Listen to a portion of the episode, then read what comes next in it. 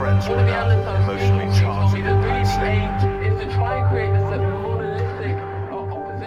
Es 11 de marzo del 2020. La Organización Mundial de la Salud declaró este miércoles que el nuevo brote de coronavirus es oficialmente una pandemia.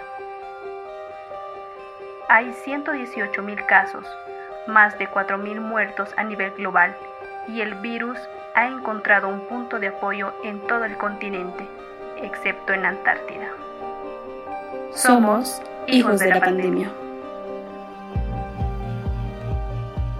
Seis meses después y aún continuamos en nuestras casas, con restricciones. Pero ¿qué más da? Tenemos que continuar y aprender a adaptarnos.